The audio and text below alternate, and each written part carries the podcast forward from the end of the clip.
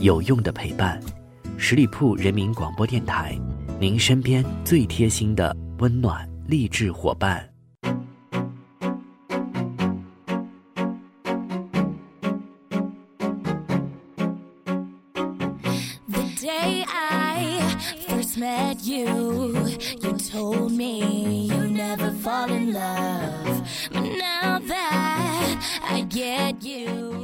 Hello，各位亲爱的耳朵们，欢迎你们继续留守在十里铺人民广播电台的精彩节目。现在来到的是出发吧好奇心，我是晶晶。年关将近，酒肉不腻，又到了一拧肚皮就能够掐出油的季节，想想真的是让人很不安的。前不久呢，平时吃饭靠外卖的温州姑娘小林进了医院，在置换血浆之后，发现血浆基本上呈现猪油色。原来姑娘好一口油腻辛辣的水煮鱼、麻辣烫，结果吃出了高血脂，在仅仅二十七岁的年纪。无独有偶，福建南平市的一个小伙子患上了特重度的高脂血症，抽出的血也是一层厚厚的白色油脂。小伙子平时吃饭不规律，又爱吃肥肉和油炸食品，而且年纪更小，才二十三岁。这几年呢，年轻人由于高油脂的饮食进医院的新闻屡见不鲜，可见中国现在不只有油腻腻的大叔们，还有油腻腻的年轻人。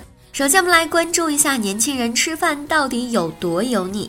餐馆里的菜呢，通常要比家里的要油腻得多。相比父母，年轻人更多的在餐馆解决一日三餐，超过七成的餐饮消费都是由八零后和九零后贡献的。来自中国餐饮报告白皮书二零一七的数据还显示，九零后正在逐渐超越八零后，成为餐饮业的消费主体，真的是后浪推前浪啊！在为吃饭，年轻人更爱撸串儿。在二零一七年中国餐饮消费报告里，八零后、九零后最舍得花钱的餐饮品类当中，除了烧烤，还有火锅以及烘焙类的糕点。口味偏好嘛，年轻人几乎都是重口味菜的拥护者。美团点评研究院的数据显示，超过七成消费者重口味菜系的人群都是八零后。年轻人还有自己最热捧的国民菜，在北上广深、成都五个城市菜品销量统计当中，毛血旺酸菜鱼双双销量夺冠。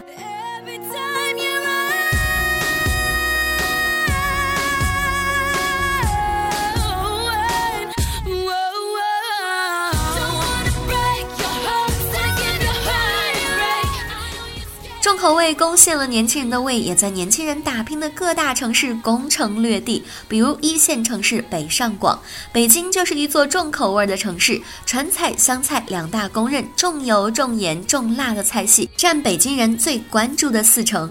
此外，在二零一七北京吃货大数据报告当中显示，北京最热门的十大菜谱当中，红烧肉、黄焖鸡、鱼香肉丝位列前三。首份外卖党吃喝报告当中，麻辣类外卖订单最多的城市，出乎意料的花落上海。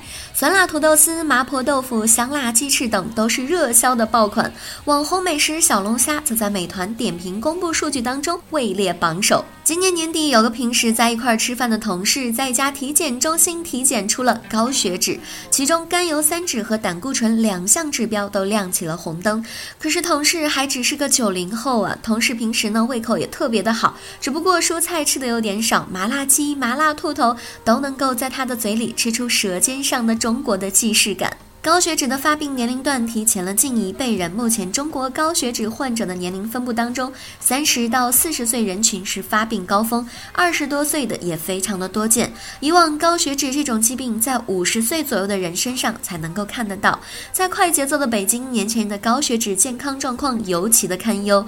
二零一一年，北京首次发布了北京市体检统计资料报告时，发现北京市常住居民中超半数的市民血脂异常，其中十。八至三十岁的男性的血脂异常患病率已经高达了百分之五十八点五，血脂异常成为了困扰年轻人最大的健康问题。这几年你会发现，越来越多的年轻人因为高血脂到医院就医。二零一五年，我国公立医疗机构当中降血脂用药市场的销售额较上年增长了百分之十六点二。已经超过了医药市场整体的增速水平。现在死亡率最高的是三十至五十岁的人。北京大学医学院附属医院内科主任齐伯利在演讲当中提醒到说：“年龄不是个宝，血脂高非常的危险。”